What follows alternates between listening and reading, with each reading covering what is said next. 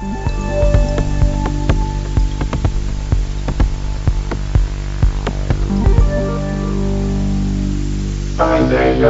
Geek.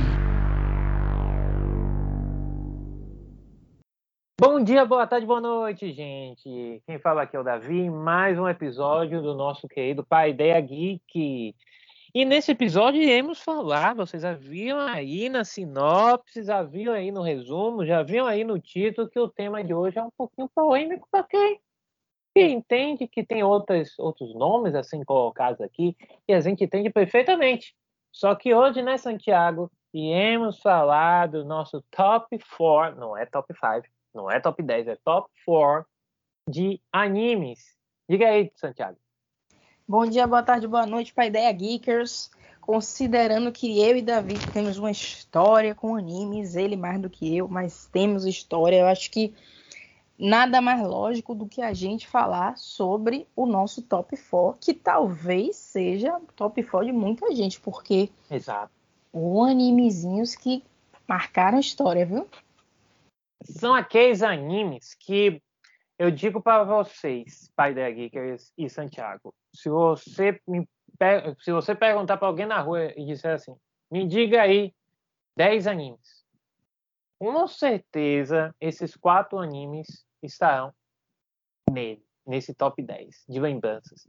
Se não todos, com certeza um deles, pelo amor de Deus, pelo menos um deles eu acho que vai estar. Eu também acho, porque é, eu acho que para muitas pessoas eles podem até ter sido é, o que os iniciadores do caminho, Perfeito. neste caminho de luz, que é o de acompanhar os, acompanhar os Tá amigos. parecendo. é, eu não vou falar de outra coisa, mas ah, só me lembrando, parece um coach, né? É, esses animes são uns coaches para vocês. Vejam É, caminho, beleza de luz e a iluminação do, desses, do mundo dos animes, o mundo otaku, né? Então, então, É Santiago, hoje falaremos do nosso quarteto fantástico dos animes, o, o quarteto fantástico do Pai da Geek, especificamente de Davi e Santiago. Mas, se vocês querem saber ah, outras informações ou características sobre o mundo, o universo dos animes, a importância dos animes na cultura geek, na cultura pop, na cultura nerd, vão lá no nosso episódio 8. Pô, parece que já faz faz uma eternidade já isso, mas nosso eh, nosso oitavo episódio do Pai Ideia Geek, é, eu e a Dani falamos sobre a influência dos animes na cultura geek. Foi um papo de quase uma hora só falando disso, foi muito legal. Então, se vocês querem mais informações, vão lá no, episódio 8 do Pai Ideia Geek. Episódio 8. Para só depois de não sei quantos episódios. Mas não importa quanto tempo a gente levou. O que importa é que a gente está falando. Mas qual é o nosso top 4, gente? O nosso top 4, né? Para quebrar o suspense. Cavaleiros dos Zodíacos, Yu Yu Hakusho e Dragon Ball Z. É, eu- é, a escolha desses quatro animes, é, além de serem escolhas pessoais, elas, têm, elas também partem por toda uma construção que os animes fizeram aqui no Brasil. É, né, talvez Yu Yu Hakusho não, for- não seja tão conhecido em outros locais, mas aqui no Brasil, Yu Yu Hakusho, o Sensei, o Cavaleiro Zodíaco, o Dragon Ball Z, é, tiveram um impacto muito grande, principalmente ali na década de 90, início final dos anos 80, início dos anos 90, principalmente dos anos 90, com a rede, a, TV Manchete, a rede Manchete, e, e o, o Inuyasha, né, o Inuyasha, ele teve um impacto numa época onde os animes estavam caindo no sentido de popularidade. É engraçado isso. A década de 2000 é uma é, final dos anos 90, início dos anos 2000, é uma época onde as pessoas não sei o que aconteceu, tá, Santiago? Tem algumas explicações, mas nos anos 2000 a TV brasileira não estava olhando tão, com tão bons olhos ainda para o- os animes. Talvez porque os animes dos, dos anos 2000 foram animes que tinham um, um leque de, por exemplo, Inuyasha, é, yukais, demônios, é, criaturas que, que fazem atrocidades e coisas do tipo, como é, como é normal em vários animes. Mas os animes dos anos 2000, eles têm uma pegada diferente, por exemplo, de Cavaleiros, do Zodíaco. Cavaleiro Zodíaco tem violência? Tem. Muita. Que hoje não tem. Mas Cavaleiro Zodíaco tinha aquela história do herói, dos heróis, do grupo do herói que vai fazer a salvar a Terra e tal. E no Yasha não tem nada disso. Mas em Inuyasha ele lança uma vários elementos muito importantes quando falamos de anime no Brasil e que eu tenho certeza que Dona Santiago ia falar muito bem dele daqui a pouquinho. Mas vamos falar um pouquinho da história, brevemente da história, porque, como eu falei no episódio 8, vocês têm mais informações. Mas só para reaver aqui quem está começando a, a, assistir o Pai Ideia a partir desse episódio, embora Santiago fale um pouquinho da história, um pouquinho daqui. Vamos sim. Até para a gente entender né, por que, que esses animes eles têm um papel tão marcante, não somente na história, na nossa história, mas também na história da televisão brasileira que é o que, o que a gente quer tratar. Então, vamos de história. Vamos de história. Vocês sabem que eu gosto muito de história, tá? Então, todo o meu roteiro tem um pouco de história. Santiago, lá no início do Pai no ano passado, perguntava assim: toda hora tem uma história, né? Você quer? Porque eu amo história, vai fazer o quê? O que eu acho até interessante, viu? Tipo, é, meu, meu roteiro é muito certeiro, mas eu gosto de toda uma contextualização de história que você faz, porque a gente fica, nossa, sério isso? Hum, faz sentido os animes da década de 60 e 70, não vamos falar da história dos animes, tá? Está no episódio hoje, 8. Vamos falar dos animes chegando aqui no Brasil. Isso é algo depois que a gente pode falar, né? Inclusive a gente vai mencionar isso. A dublagem é bem complicado, tá? Dublagem das década 60, 70 e 80 não, não se compara com o movimento que houve na década de 90 na dublagem de animes, que se transformou em algo extremamente profissional o Brasil, ele, é, em termos de dublagem, ele está de parabéns, muito de parabéns.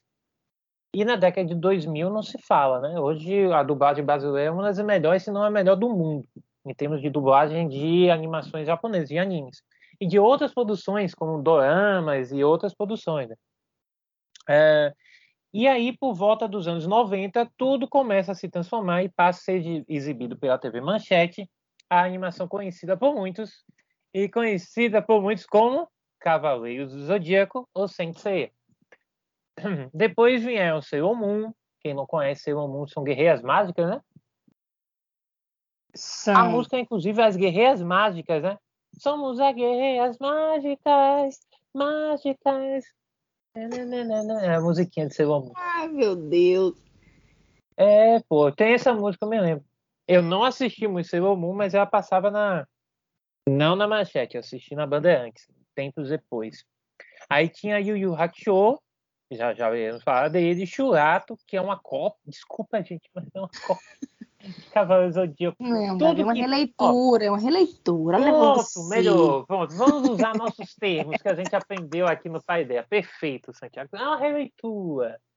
Porque é uma boa releitura, inclusive, porque eu acho que tem coisas da história de, de Churato que são a, mais interessantes até para mim do que a, a de Cavaleiros. Então, é, existe uma coisa muito mais concreta nesse caso do que de Cavaleiros. Quem ama Cavaleiros Zodíaco vai, vai ficar puto da vida comigo. Mas não fiquem, gente, porque eu adoro Cavaleiros Zodíaco, sou super fã de Cavaleiros. É, eu só estou ponderando que existem outras animações, inclusive Churato, que é muito boa.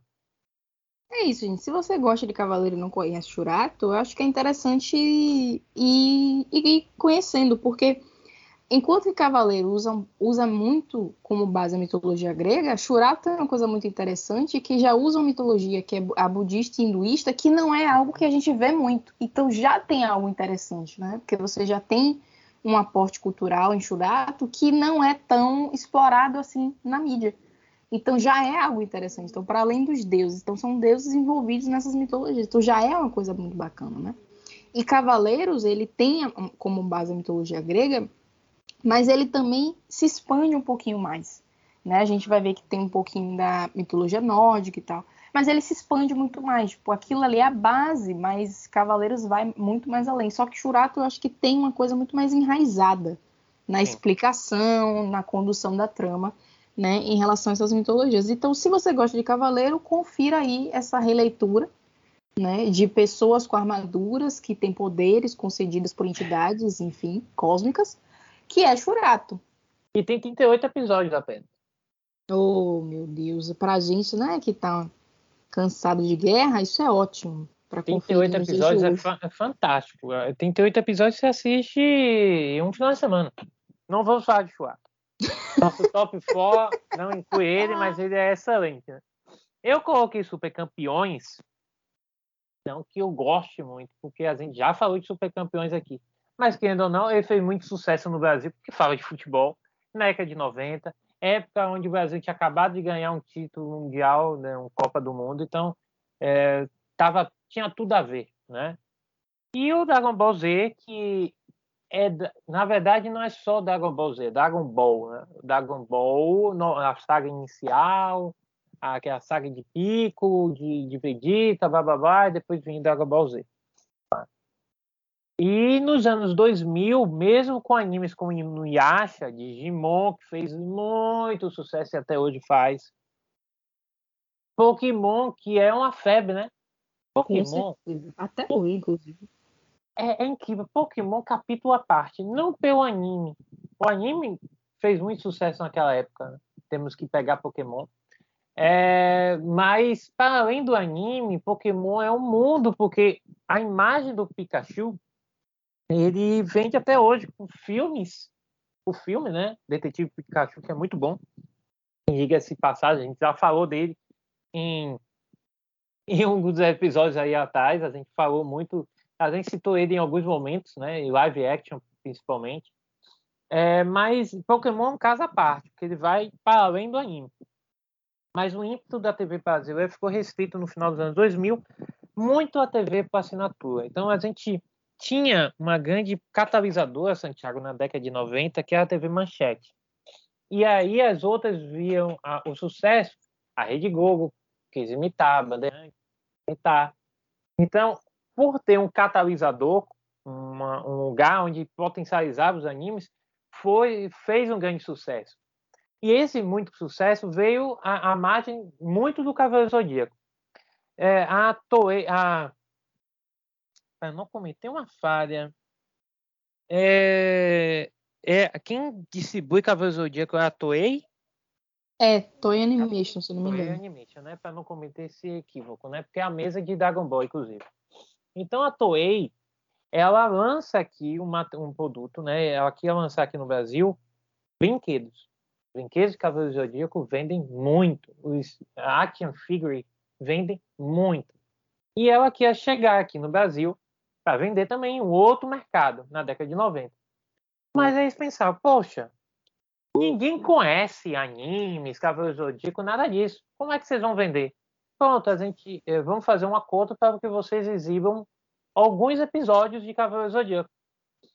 Não fizeram, olha, a TV Manchete ela não fez um acordo para toda a primeira parte, até o final das 12 casas. Ela fez um acordo até a batalha eh, passando pela Guerra Galáctica até uh, os Guerreiros Negros, né? É, os Cavaleiros Negros, né? Mas que só fizeram um acordo até aí. Que eles fizeram. Eles só fizeram, a primeira coisa só é para fazer um mechanzinho.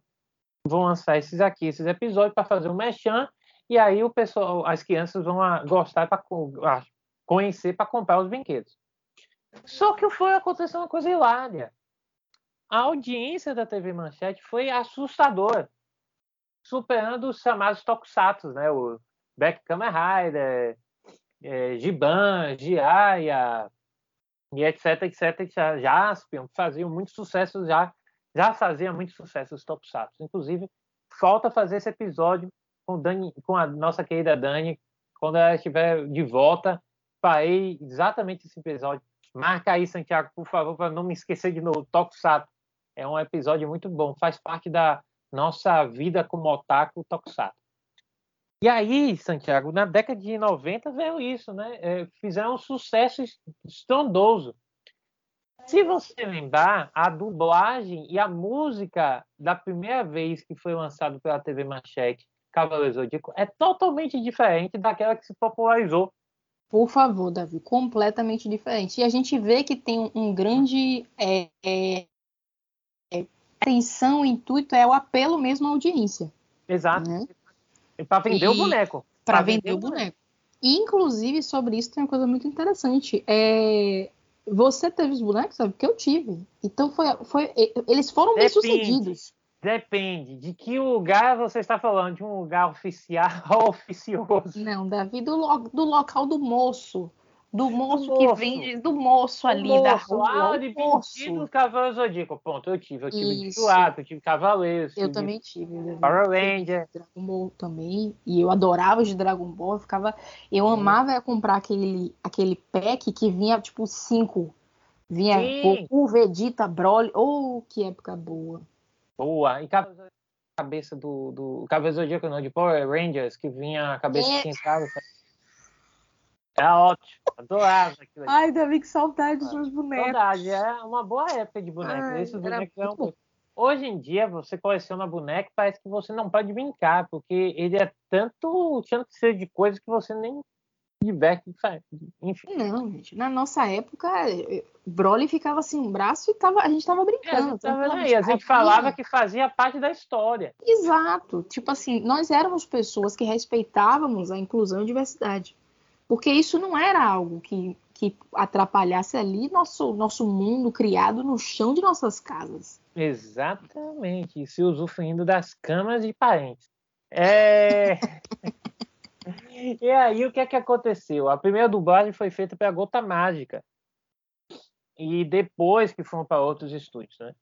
É, outro, eu não me lembro qual é o segundo estúdio, mas o primeiro estúdio é a Gota Mágica. E aí fizeram uma dublagem específica, a música de entrada é Cavaleiros têm a força, Cavaleiros são heróis. Então eles tinham uma música específica. Porque eles só queriam vender aquilo naquele momento. Menina, fez tanto sucesso que eles, peraí, não quero mais saber de brinquedo. Pode vender seus brinquedos, Flay, mas vem cá. Quanto é que vale aí para eu comprar a primeira temporada toda de Cavaleiros?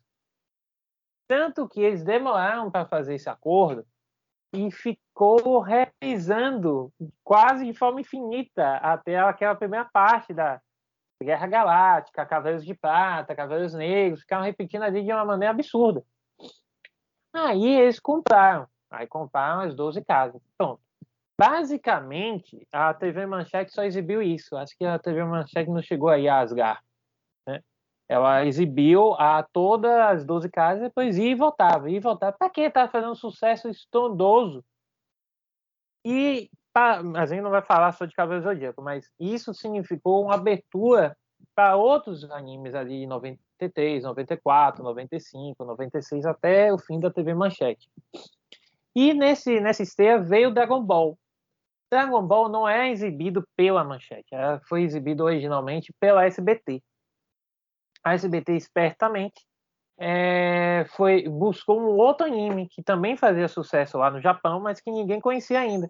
Aí eles lançaram Dragon Ball. O que é que a SBT fez? Ela comprou toda aquela primeira saga de Piccolo do início ao fim, Dragon Ball pequeno, o, Dragon, o Goku pequenininho, da Forças Red Rebel, né? Red, Red Rebel. Isso. É isso. E aí eles compraram desde aquela fase até a fase é, até a fase de do Pico da, da Imao.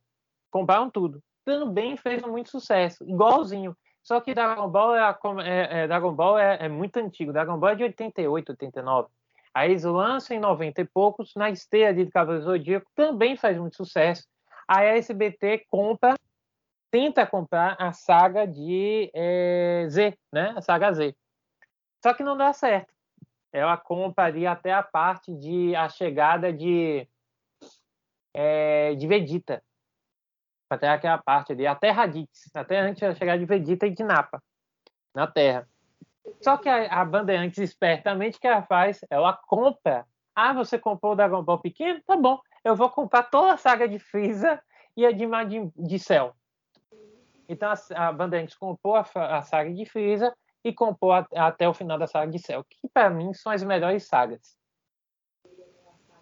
Polêmica, Santiago? Polêmica?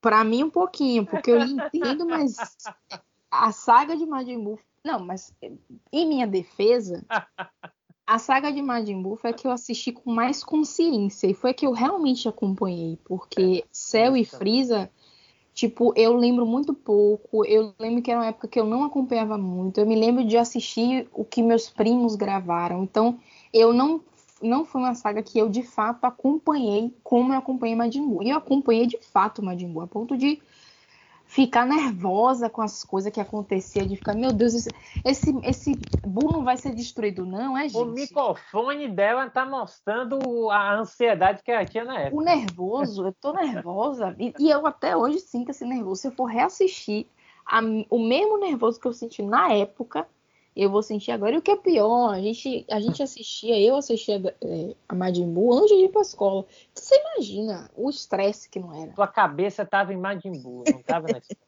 Tua cabeça tava em outro, não tava em Majin Buu.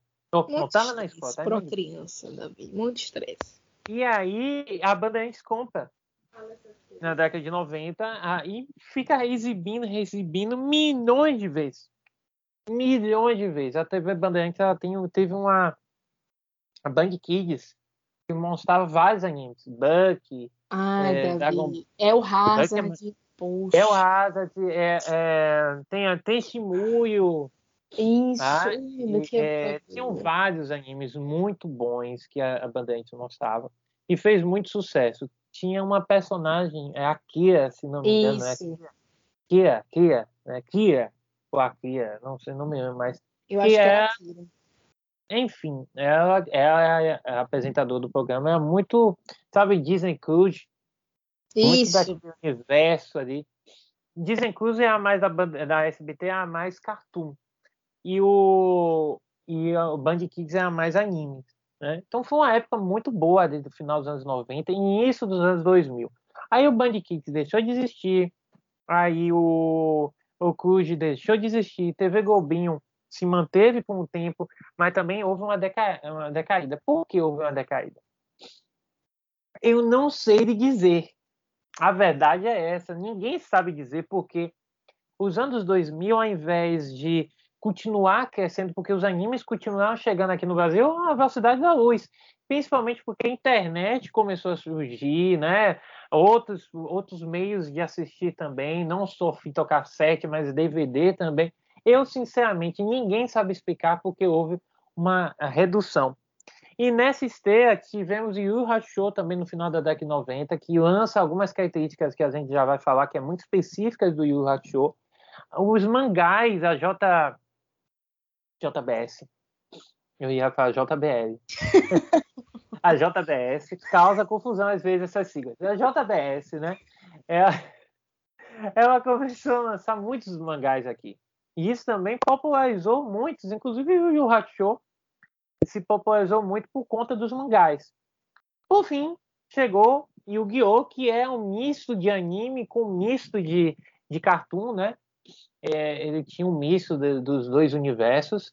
É, e entre outros cartoons que vão chegando, Shaman King, é o Pokémon, Digimon, Sakura Card Capitals, então foi chegando uma quantidade absurda. Mas parece que uh, o povo não tava, sabe, Santiago, não tava naquela coisa, ah, vou virar fã. Não.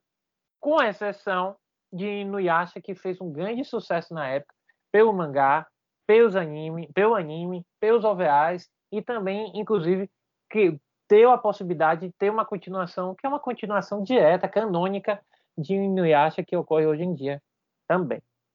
Bom, Santiago, antes que a gente sair dessa parte histórica foi gigantesca, Desculpa, gente, mas quando eu falo de história eu me empolgo. Vamos, o que é que você tem a dizer de tudo isso aí? Não, é que essa, eu acho interessante, tipo assim, quando a gente coloca Cavaleiros Zodíacos, Dragon Ball Z, e aí depois Inuyasha e Yu-Yu, porque realmente foram épocas diferentes. A gente percebe isso pela, é, pela vinda dos bonecos, porque na época de Cavaleiros, na época de Dragon Ball Z, existia uma importância muito grande, vendia uma procura, uma busca muito grande por bonecos que você já não vai observar tanto em Yu Yu e no Yasha.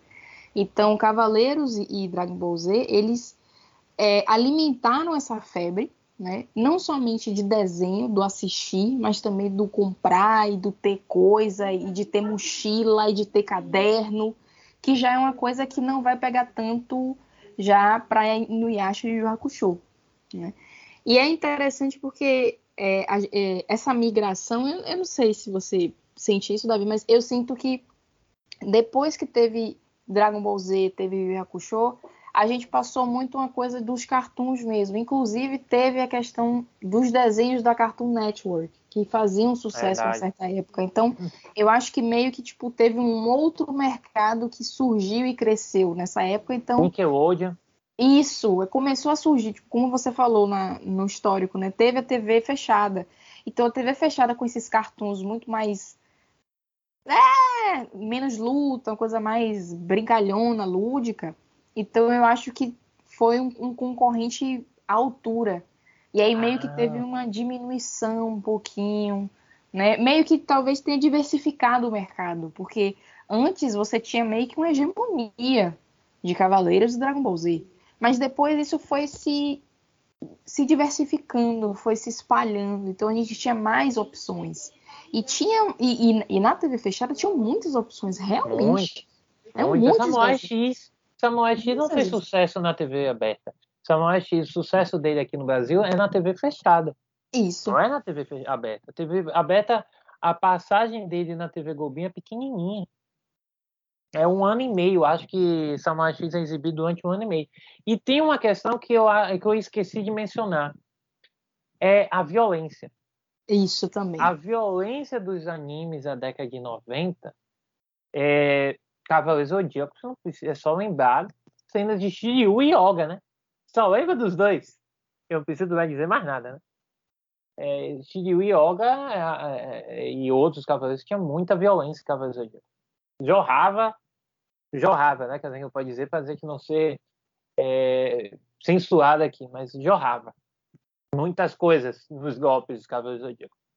E além de Cavaleiro Zodíaco, Dragon Ball, caramba, Dragon Ball é muito. Hoje, quando tem um golpe, sai um wiki do banco da boca, né? E Dragon Ball, não. Dragon Ball, até a saga de. Até a saga de Freeza, de Cell, inclusive de Cell, até a saga de Cell, é muito, é muito violenta. Né? Para, os, para o contexto de hoje. Então, quando veio para os anos 2000, os animes continuam assim, gente. Se vocês veem muitos animes, tem muitos animes que é muito violenta. Demon Slayer não se exibe, não, não, eu, não exibiria Demon Slayer uh, ou Kinect no Noyaba, no caso. Eu não exibiria no horário de 10 horas da manhã, 9 horas da manhã. Eu acho que isso também é, impactou, porque Muito. os cartoons, né? Tipo, A Vaca e o Frango, Johnny Bravo. Bob Esponja. Isso. São, são mais leves, então você Sim. consegue exibir e não ter muito, muito impacto, não As ter muita retaliação. Isso. E aí isso causou que a, e, a TV brasileira começou a, a pressionar né, as orientações. A gente já falou disso aqui, é, de animações voltadas para crianças e jovens, né, de audiovisual, em outro episódio para a ideia. Mas a partir dos anos 2000 começou-se começou -se a se pressionar o que não temos que cuidar das crianças, não pode, uhum. a gente não pode uhum. fazer propaganda de determinada maneira. As crianças hoje em dia não podem aparecer nas propagandas à torta direita, tem várias limitações. Então, isso talvez tenha causado o fato de ter uma diminuição nos animes, que eles continuaram violentos. Hoje temos animes de todos os tipos. A gente já falou na semana passada de Slice of Life. Mas tem animes que continuam, como foi aqui né, Noiaba, que continua violento. O, o, o é, Goblin Slayer, que é extremamente violento. Mas aí eles preferem o que? Não, nesse horário a gente vai parar de mostrar esses animes, vamos começar a passar animes, é, é, é, desenhos e animações mais tranquilas para a família. Então esse foi um movimento também no início dos anos 2000, que deve ter causado isso também. Tinha chegado o Max Steel, que é um, um brinquedo que criou marca, né? criou a época também de, dos brinquedos.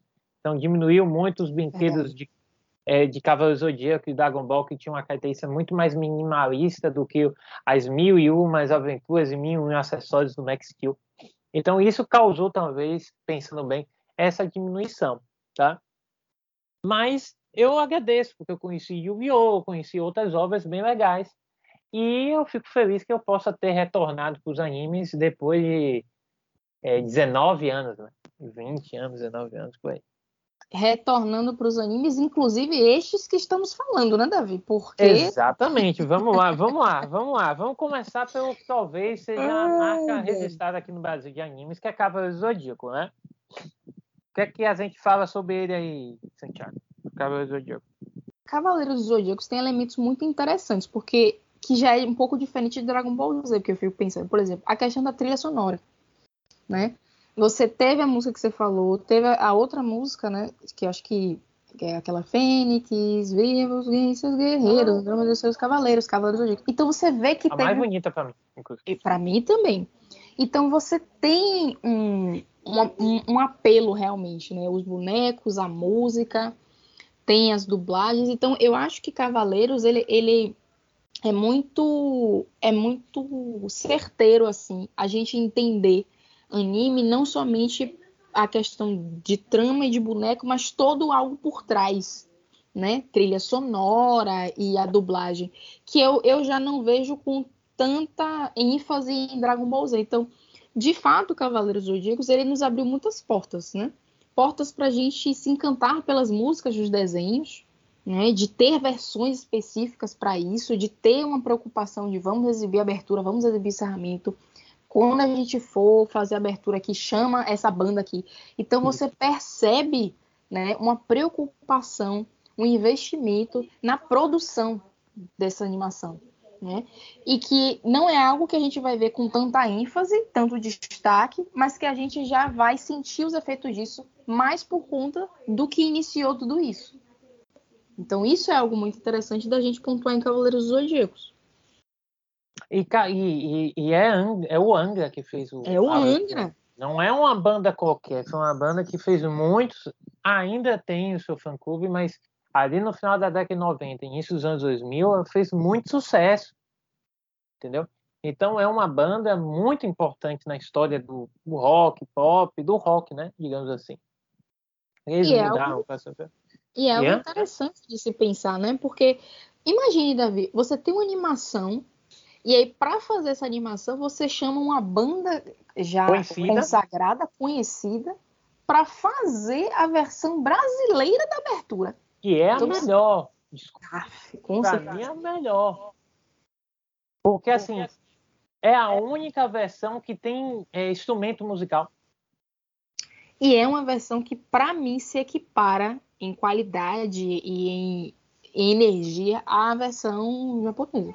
Lógico, quando eu falo versão, a gente não pode esquecer que a japonesa sempre tem um impacto, porque ele é, é, é, é, impacto gigantesco. Mas, o que eu, eu, mas se a gente comparar com a versão da Espanha, versão dos Estados Unidos, versão de Portugal, a versão de Portugal, inclusive, quem assiste, eu não sei se ainda tem gente de Portugal que nos ouve, tem mais gente na, na região da África, tem gente da é, é, região ali da é, tem gente do Canadá, tem gente dos Estados Unidos e o pessoal aqui no Brasil. Não sei se tem gente de Portugal, mas a dublagem em Portugal, inclusive, por exemplo, de Dragon Ball, é uma é dublagem de comédia. É diferente. Uhum. Então, a gente já vai falar sobre Dragon Ball, mas para vocês entenderem que a dublagem foi levada aqui para esses animes da mesma forma com que é levada no Japão, a sério. A Vera. Não que ah, Portugal escolheu bom, não, foi a escolha deles que há em uma, uma fala né, mais, mais de brincadeira, mais irônica, foi a escolha deles e funcionou lá. Aqui não, a gente seguiu a risca, né? O, o isso, a, isso. A forma que foi criado lá e foi levado a sério. Aqui, por exemplo, aqui temos a dublagem. Eu, eu, eu coloquei aqui porque a gente fazer questão de falar, porque para mim, quando eu ouço a voz desses caras e dessas pessoas, né? Que esses dubladores, eu, eu lembro imediatamente da, vo da voz do personagem, então ficou marcado na nossa ficou mente. Ficou marcado. O Hermes Baroli com, com Seiya, né? o Sérgio Rufino com o Shiryu, o Ulisses Bezerra como Shun, o Leonardo Camilo como Ikki, a, a, a Marli Borto, Bortoleto né? como Saoi. É, caramba, e tem as vozes também que eu não coloquei aqui do do Saga, que é uma voz que você ouve aquela gargalhada, é... risada do Saga é fantástica. É... Então a dublagem que a Manchete trouxe, né, é na, na sua, nos, nos, episódios e continuou durante o tempo, marcou não só um, o Cavaleiro Zodíaco não marcou apenas o mundo dos animes, marcou várias, vários ramos econômicos, audiovisuais, da cultura pop geek no Brasil. Isso. Graças a Cavaleiro Zodíaco, que hoje você, cara, o pai da geek, que tem de 15 a 20 anos, que possa não estar nos ouvindo, é por conta de Cavaleiro Zodíaco que você hoje tem uma versão dublada de One Piece, que tem uma versão dublada de Kimetsu no Yaiba, é, é, é por conta de Cavaleiros que os aplicativos como Crunchyroll, como a Funny Animation recentemente vieram para o Brasil. Porque se não tivesse esse movimento de cavaleiros, dificilmente a gente teria, nos moldes que a gente tem hoje, de do Japão olhar para o Brasil com tanto cuidado. Me refiro Exato. aos animes, tá? Porque a Nintendo é outra história. Eu gosto dessas cutucadas. Mas falando de animes, a dublagem, a regionalidade é perfeita aqui. Eles valorizam o, o brasileiro e o mercado brasileiro. Quer um exemplo? O a Crunchyroll lança para o mundo, não é para o mundo inteiro que eles lançam o simulcast de uma hora. Tipo, lançou no Japão, já lançou aqui no Brasil. Sem a, sem a legenda ainda. A legenda geralmente chega uma hora depois. Porque, também, né? Eles têm que ter um tempo para fazer a legenda corretamente. Mas no simulcast chega imediatamente. Por exemplo, Dragon Quest Sexta-feira, lança sexta-feira às 11 horas no Japão. Às 11 horas aqui no Brasil está lançando. Em inglês, com a legenda em inglês, japonês ou espanhol. Quer dizer, não é em todo o país, no todo mundo que tem isso, de ter o simulcast. Alguns chegam uma hora depois, duas horas depois, horas depois, um dia depois. Então, nós temos que aplaudir e eles lançaram e criar um perfil dentro do shonen e lançaram esse olhar sobre é, animes aqui no Brasil. Exatamente, a gente tem que entender que foi o terreno fértil que eles viram que nós éramos por conta de Cavaleiros Zodíacos que abriu muitas portas para ter uma movimentação maior para a entrada dos animes. Né? E existe realmente essa movimentação, porque a gente, por exemplo, quando lançou a saga de Hades, a gente não tinha dúvidas de que ela seria dublada no Brasil e seria exibida. Nós não tínhamos dúvida, porque é era, foi um, um, uma animação, um anime, que marcou, então a gente tinha toda certeza de que viria para o Brasil, de que seria dublado. E eu lembro na época como foi a, a, a, movimentação toda, a divulgação das músicas, as versões brasileiras. Então tinha toda uma comoção. Isso é muito interessante não é algo muito comum mas que se acontece é devido ao fato de que Cavaleiros Zodíacos abriu as portas para que isso acontecesse. Abriu, é, colocou o Brasil enquanto um mercado para esses produtos, para essa mídia do audiovisual. Perfeito. É, é, uh, nós não queremos falar do, do anime em si, porque acho que caberia a cada episódio falar de um deles, né? A gente pode até isso. pensar isso no, no futuro, né? Eu acho ótimo. A gente fazer umas sequências. Uma vez no mês a gente fala sobre um anime. Acho que ia ser muito legal a gente falar de cada um especificamente, né? É, mas tem um outro depois de Cavaleiro Zodíaco, e aí não é uma ordem cronológica nem ordem de gosto, tá, gente? Mas Yu Yu Hakusho, é, é, a gente vai falar dele agora, porque Yu Yu Hakusho, ele foi lançado, a revista Shonen Jump, que é uma conhecidíssima lá, entre 90 e 94. E ele foi lançado no, no dia 24 de março de 97 na rede, na rede Manchete. Dragon Ball, que é o próximo que a gente vai falar, ele foi exibido na SBT em 96. Poxa, por que você não fala primeiro Dragon Ball? Porque Yu Yu Hakusho, o mangá de Yu Hakusho fez inicialmente mais sucesso no Brasil do que o mangá de Dragon Ball o mangá de Dragon Ball começou a fazer sucesso depois que lançou aqui o anime.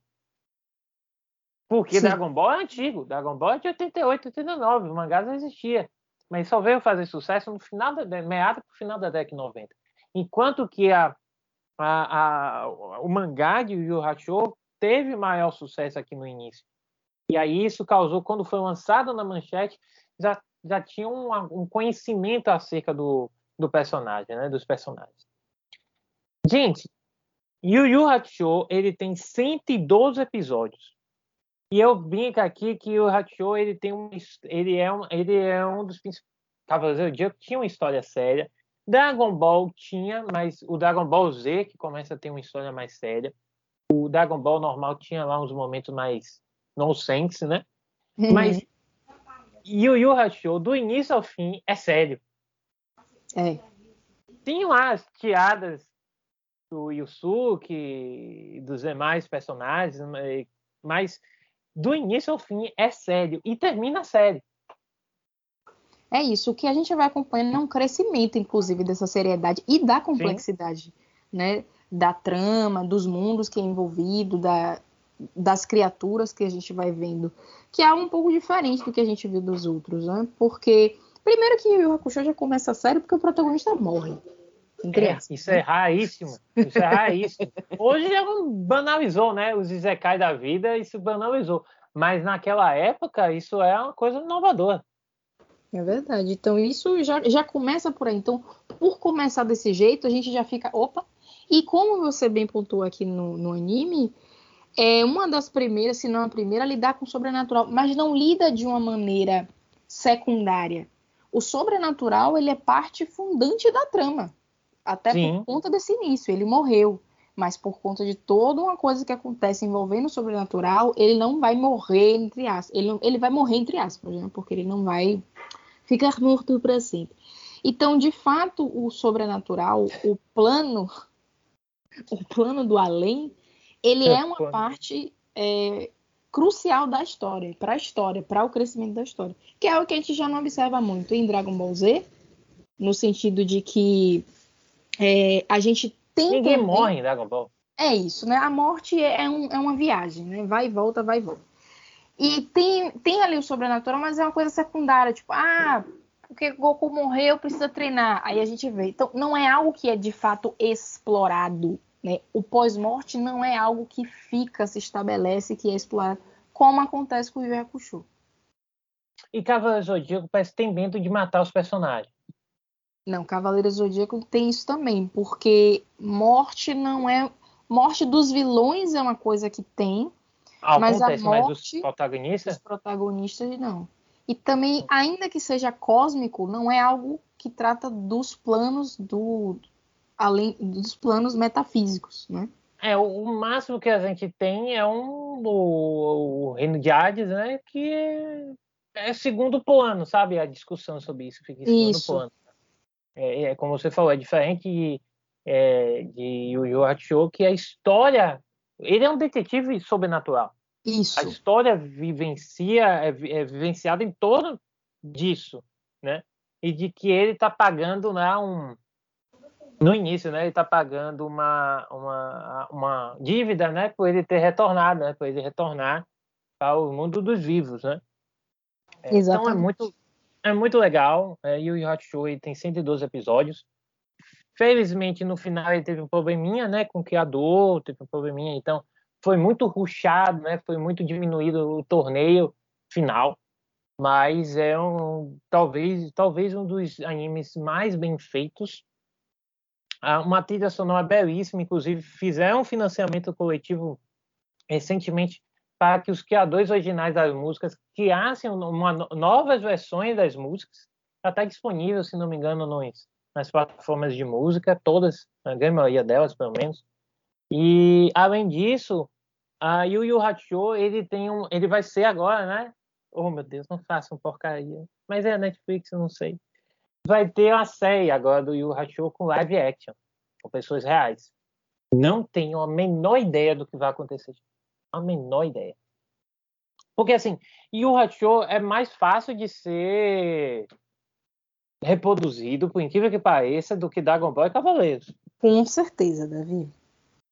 Assim, Kuaba tem uma espada que surge. É, é... Ai, meu Jesus. Riei tem o quê? Riei é o olho, né? Coloca um olho nele. É... Me esqueci dos personagens, para mim lembra aí. Yusuke tem o Oegan. Kurama. Kurama tem o, o chicote, né? Isso, o chicote de rosas, né? Chicote de rosas. é mais fácil de serem criados. E os inimigos deles são orcs. Imagine orcs. Entendeu? Imagine orcs, os monstros. Eu assim. vi. Sua tentativa de tipo assim, gente, dá pra fazer, por favor, façam bem isso. Porra, mas imagine um live action de live action de Freeza, velho. Não vai funcionar. Vai ser uma coisa, vai ser uma aberração, uma coisa muito ridícula, entendeu?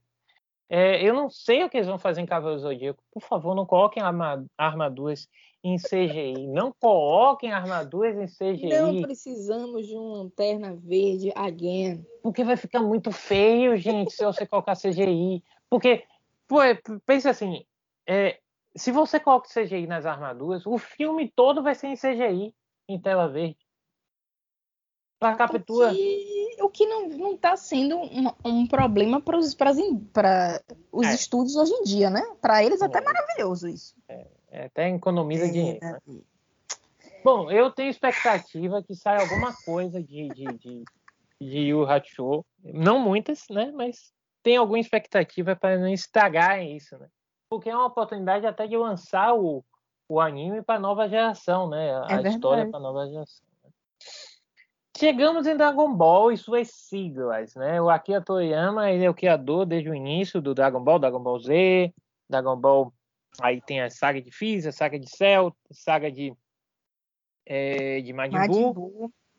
GT, que não é do mundo canônico, o Kai, que é uma simplificação do Dragon Ball Z, do Dragon Ball Z, né? De, de, tem menos episódios, eles diminuem um pouquinho. É o ruchado, né, Davi? É o ruchado oficial. Ruchado. É o, mas é um ruxá oficial, né? Eles tentam fazer uma coisa que é boa para a nova geração, porque eles, eles criam uma imagem melhor, a animação é melhor e tal. E aí temos o Dragon Ball Super, lançado recentemente, e que e tem o, é o Dragon Ball, inclusive segue né, o mangá, acabou o anime Dragon Ball Super, mas segue o mangá. E Ball, ele tem uma coisa curiosa, porque ele tem talvez os dois, um dos dois personagens mais conhecidos da cultura geek. Se você coloca Goku, mesmo que a pessoa nunca tenha assistido Dragon Ball, vai dizer: Ah, aquele personagem daquele anime de luta. Ah, aquele personagem lá de, de japonês. As pessoas vão recordar que ele faz parte de um anime. Goku é uma, é, é uma coisa assim meio icônica, né? E, e, e, ele no Japão, ele é conhecido como o mangá nacional do Japão. Ele foi colocado, foi feita uma eleição no Japão. Qual é o mangá na, mais importante no Japão? É aquele que representa os mangás dos mangás para o, para o Ocidente. Dragon Ball. Então, é um, é um, ele, ele é um ícone da cultura pop, da cultura geek, da cultura otaku. É Dragon Ball. E aqui no Brasil fez um sucesso mensurável na SBT, depois na Bandeirantes, é, é, continuou por muito tempo, fez o sucesso no Dragon Ball Super. O problema é que a TV aberta não se abre mais para animes. Então, hoje em dia, o sucesso de Dragon Ball Super, por exemplo, se fez na TV fechada. Né? Mas é, tem personagens icônicos e uma coisa legal, né? A gente acompanhou, né, Santiago, o Goku desde pequenininho, quando ele chegou, até o Goku de hoje, né? Que é super, mega, hiper power, né? Sim, a gente acompanhou várias fases de Goku. E é interessante, Davi, que eu não sei se só a figura de Goku, mas também a figura da roupa de Goku. Sim. Porque uma roupa laranja com um círculo branco e um kanji no meio assim, eu acredito que deve despertar uma lembrança nas pessoas, ainda que elas não conheçam. Tipo. Isso, eu me lembro aí, disso aí. Isso aí é coisa de anime. É, isso aí. É algum personagem. Então é algo que marcou mesmo. Né? E marca até hoje. E, e, marca de uma maneira engraçada, porque não é somente o personagem, mas aqui no Brasil marca a dublagem. Tanto é que a gente não fala assim, olha, é o Wendel Bezerra. A gente fala, meu Deus, a voz é do Goku. Goku. Oi, eu sou o Goku. Ficou conhecida essa aí. Ai, essa gente. piada. Tanto que o canal dele é, é Wendel Bezerra, mas Oi, eu sou o Wendel. Ele começa Ai, assim. meu Deus. Ele começa assim. O Wendel Bezerra, gente, só pra vocês terem ideia, é o, dublador de, de Goku. E ele, sem dúvida nenhuma, é um dos ícones da dublagem no Brasil. Ele é, assim, um, um cara que criou seu próprio estúdio, que é Anidub, Anidub, se não me engano. E todo mundo lembra dele. Ele é uma sumidade, né? É uma sumidade.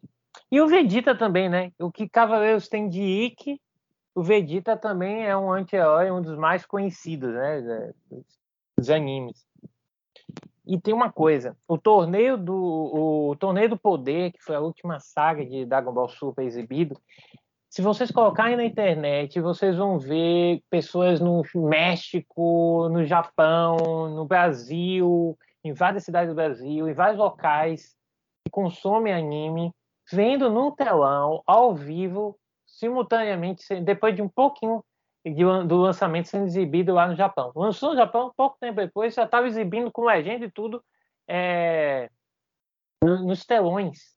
E as pessoas felizes vendo ah, o que vai acontecer com o Goku no Torneio do Poder? E foi um sucesso. Olha o Van Diesel passando aqui. No... É, foi um sucesso a, a transmissão de Dragon Ball Super. Foi muito, foi muito importante, né? Eu lembro que eu estava dando aula na época para crianças e as crianças não corriam. Normal não, Santiago. Sabe como as crianças corriam? É igual a, aos o pessoal de Cavaleiros, de Naruto, né? O pessoal de Naruto sempre caminhou assim também, mas e Dragon Ball que ele, você sabe que em Dragon Ball eles não correm com como a gente corre, como o ser humano corre normalmente, né? Eles correm com o braço para trás.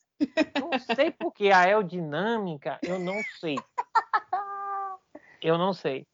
Mas Dragon Ball Super isso mudou um pouquinho, né? Mas ficou na cabeça dessas crianças, eles ficavam falando: "Professor, você assistiu Dragon Ball Super? Você assistiu?"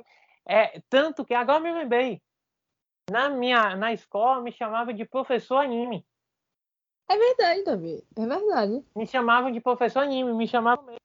E aí no intervalo, quando eu saía para andar um pouquinho, esparecer antes das aulas, aí o, as crianças perguntavam, professor, e aí, o que você achou do episódio de semana? Eu conversava com as crianças, crianças de 10, 11 anos.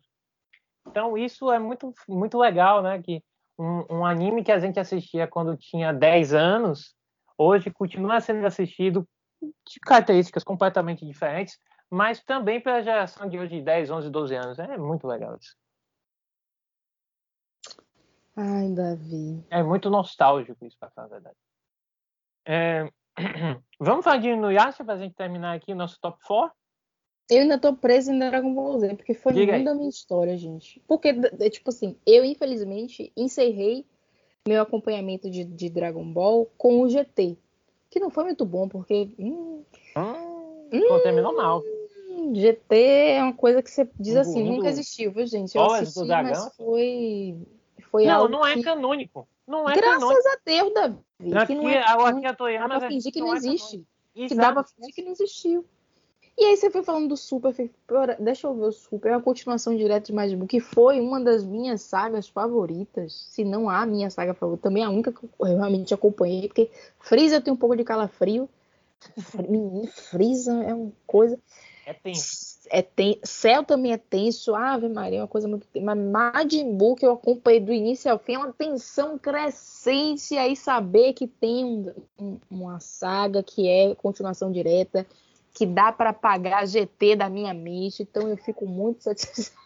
Passar borracha. Passar borracha. Satisfeita. Ai, Davi. Passa borracha. Ai, meu Deus, e é isso. Será que eu vou? Será que Santiago voltará a acompanhar Dragon Ball? Menina, deixa eu te dizer, assim, é, é uma coisa que até que não falei lá, né? O Dragon Ball, as novas sagas, né? A saga do Mou, a saga de nova que é agora de Ganolar, porque o mangá continua, eu continuo lendo o mangá. Então, as, as, por, ser, por incrível que pareça, as novas sagas que ainda vão se tornar anime é, nos próximos anos, né, possivelmente, são melhores do que foi o Dragon Ball Super exibido. Porque hum. não é hum. mais o não é mais só a, o, a, o Akira Toriyama que está escrevendo, né, que é o Toyotaro, que é um outro escritor, que o Akira está ficando mais velho, né? Ele está dividindo já a, a, a, construção com outro autor, né? Outro mangaka e outro produtor também. E aí, gente, as histórias são completamente diferentes. A nova história está falando da origem e da história, né? Dos Saiyajins, da, da, da raça Saiyajin. Então, é, tá, muito, é, tá muito divertido. Eu recomendo que você assista aos poucos, porque Dragon Ball Super, ele, ele é bem longo. Dragon Ball Super tem mais de 300 episódios, eu acho. É, mas, assim, vale a pena, vale a pena. Eu acho que são bem divertidos. Tem arcos muito legais. Né? O arco do assassino, que, que é, envia um, um, dos universos, manda um assassino para matar Goku, é bem tenso. Goku realmente fica com medo. Aliás, Goku morre mesmo. Agora, Ou morrer de Dragon Ball. É isso, eu, não é um spoiler. Dizer que da, morrer, da, morrer Dragon Ball quem morreu não é um spoiler. Mas o que aconteceu para que ele, o que aconteceu depois, não vou dizer para não ser spoiler. Mas é muito, muito legal, tem umas sagas muito divertidas. Dragon Ball Super é um excelente anime. Então é isso. Talvez, não sabemos, Pai de que o Santiago volte a assistir Dragon Ball e reviva sentimentos muito bons que ela teve na sua infância e juventude. E e a gente irá fazer uma análise, porque eu tenho algumas coisas boas, algumas críticas também a fazer. Obviamente sempre tem, né? Com certeza. Bom, e, e, e no Yasha? E no Yasha, eu gosto muito do anime. É, eu assisti ele todinho. E ele tem uma característica muito legal que é o protagonista que não é um protagonista guerreiro da justiça, o paladino da moral, não. Não tem nada disso o Inuyasha é um cara de pau. é, e... é um cara de pau. É, ele é um cara de pau. Não tem o menor. Ele é. é. ele não tem o menor senso de moralidade, nada disso. Ele tá atrás das, das joias, né? Esqueci Isso. o nome delas. A joia da alma. Joia da, é, joia, joia da alma. Dos... Como é que é o nome, meu Deus? Mas tem os nomes de todas elas são joias, joias de alguma coisa. Nossos. Não diga joias do infinito, que é outra história, né? Não. Toda a magia de uma era tá antiga, os mistérios de uma joia, estou. Você está procurando, né? Estou procurando. E quando ela está procurando, tem outra personagem que é a Kagumi. Kagumi, né? Que, que não é uma donzela em perigo, em, em perigo constante, como essa hoje. Joia de quatro almas. Pausa Hã? aí, David. Chico Notama é a joia de quatro almas. Isso, joia de quatro almas.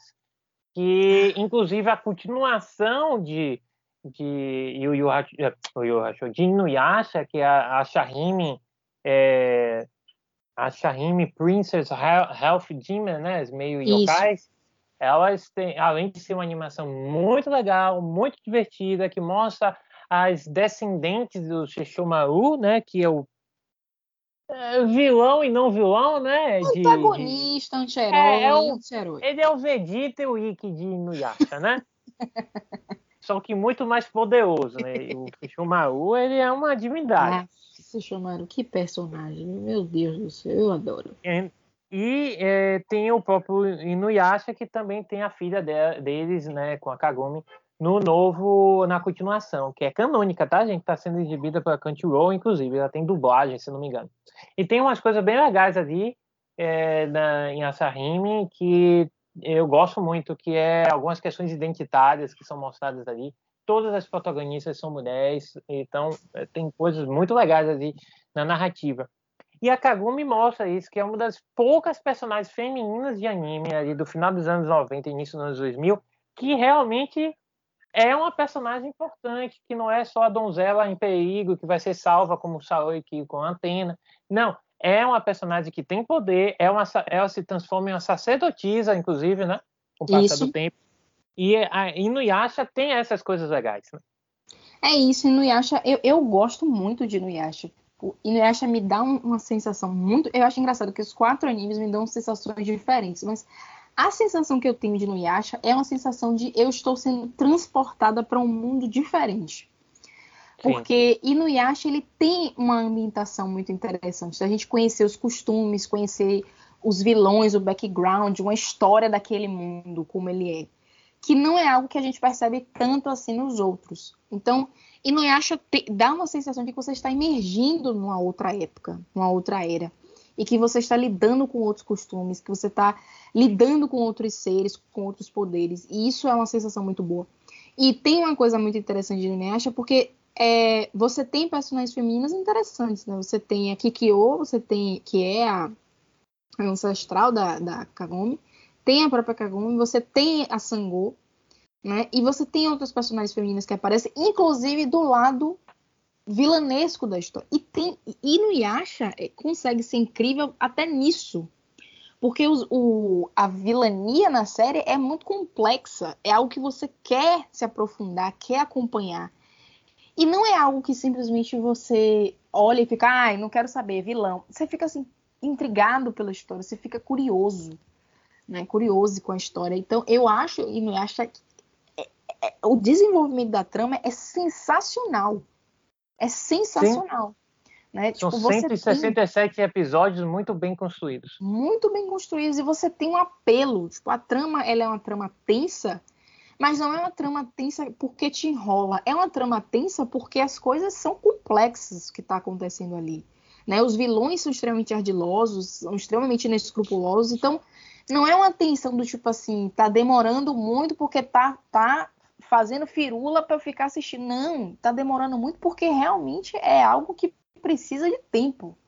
Então, Inuyasha me dá essa sensação de, peraí, eu vou sentar, né? Vou acompanhar esse mundo aqui diferente. Então eu gosto disso do Inuyasha, porque não é simplesmente estou lutando contra Naraki. Não, eu estou nessa época aqui. Tem questões dentro dessa época que são influenciadas por Naraki, obviamente, Narako, mas isso você também vê um pouquinho dos costumes.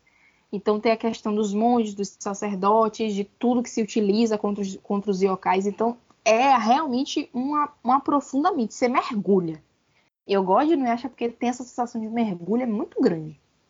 E a divisão também por grupos, né? Yokais, humanos, meio yokais. Então, Isso. O meio yokais vem depois, né? Tá? Isso aí é mais uma discussão muito mais bem utilizada é, no Ashahime, na continuação.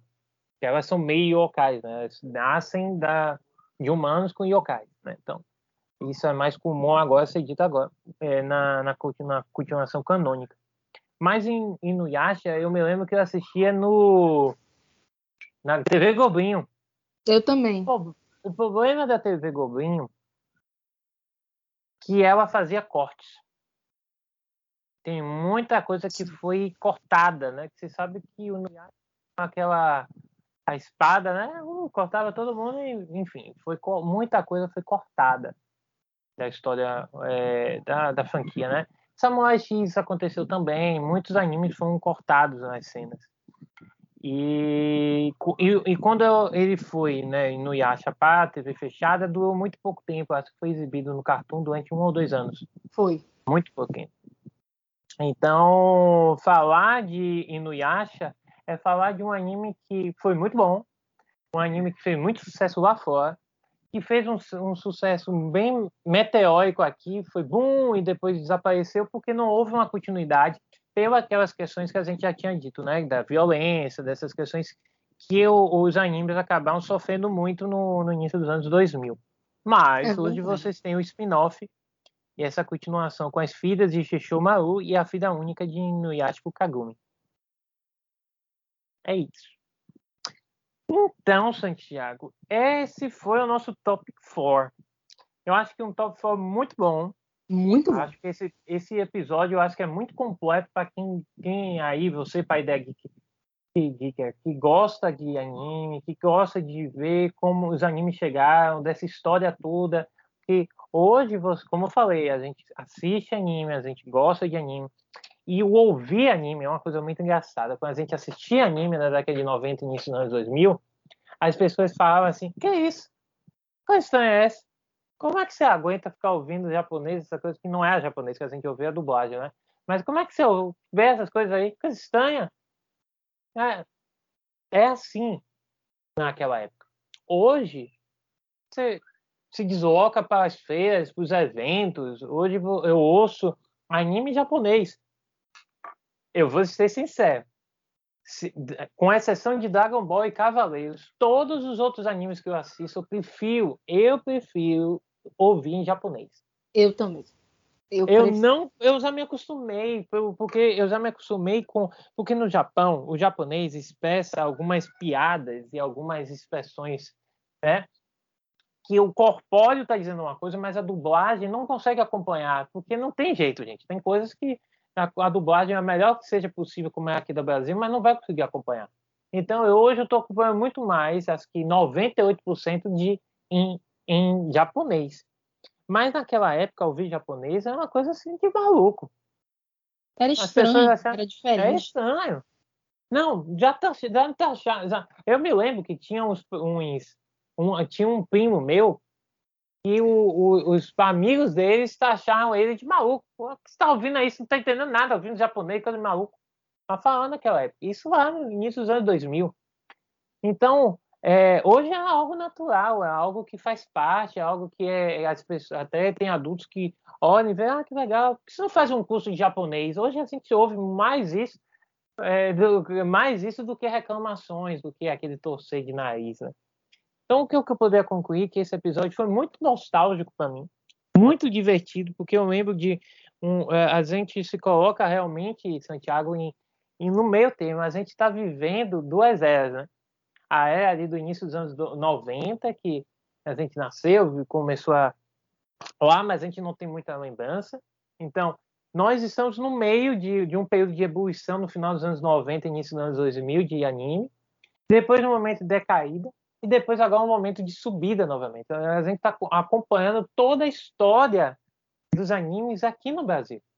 Isso é muito legal se você parar para pensar. A gente é uma a, todo mundo da geração dos anos 90 é e que acompanhou o anime é, é a história viva. Nós temos a história dos animes e como eles foram se modificando no passar do tempo. Isso é algo muito bonito, muito legal e eu fico muito feliz né, em fazer parte dessa etapa e ver como hoje em dia está se tornando cada vez mais comum assistir um querido anime, né? Ah, nas noites, manhãs e tardes, independente de onde você esteja. É isso, gente. Vou passar para Santiago, mas eu quero agradecer muito por você que nos ouviu até agora. E espero que vocês curtam, vão assistir outros episódios que a gente também fala de anime, eu, como eu falei, o episódio hoje, 8. E é bem provável que a gente faça esse especial animes aí com o passar dos, nos próximos meses, tá bom? Um grande beijo para a Ideia Geekers e até a próxima. Tchau, tchau. E você também, Santiago. Davi, até mais. A Ideia Geekers, né, nas minhas considerações finais, acho que não tenho muito a dizer, a não ser compartilhar os meus sentimentos de nostalgia, não somente por conta de tudo que a gente vivenciou, né, assistindo esses animes, é juntamente esse sentimento de nostalgia, juntamente com um sentimento bom assim de retorno. Né? Davi falou dessa, dessa ladeira né? de ascensão, queda e retomada.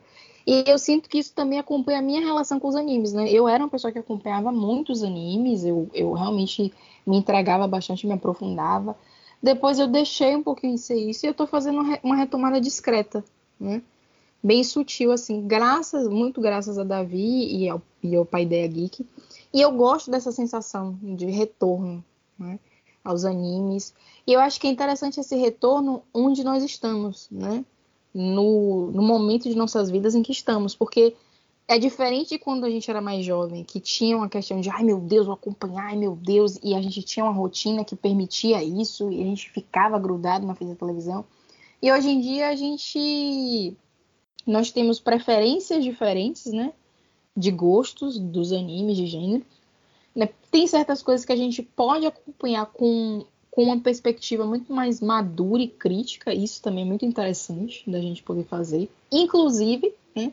temos a oportunidade de acompanhar os animes que fizeram parte da nossa infância agora de uma nova forma, uma forma muito mais contemporaneizada. Então isso é muito interessante, essa oportunidade, né? Eu acho que o sentimento que fica é, é o de gratidão por conta dessa oportunidade que temos agora de assistir conteúdos inéditos, né? conteúdos é, é, diferentes de, desses animes que marcaram nossa vida. Então eu, eu gosto muito né, dessa sensação de, poxa, e achar. Então a, a, os animes eles se mantêm vivos. Isso é uma sensação muito boa. Se mantêm vivos e estão ali para quando a gente quiser acompanhá-los nessa aventura, né? nessa fantástica aventura. Então é uma sensação bacana.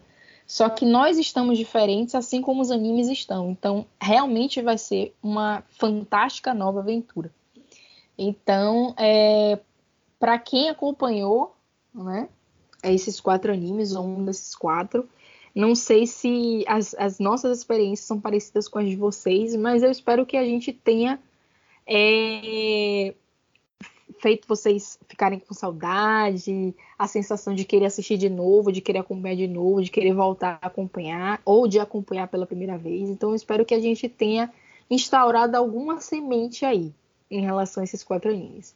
Um beijo, Davi, um beijo para a Ideia Geekers e bye!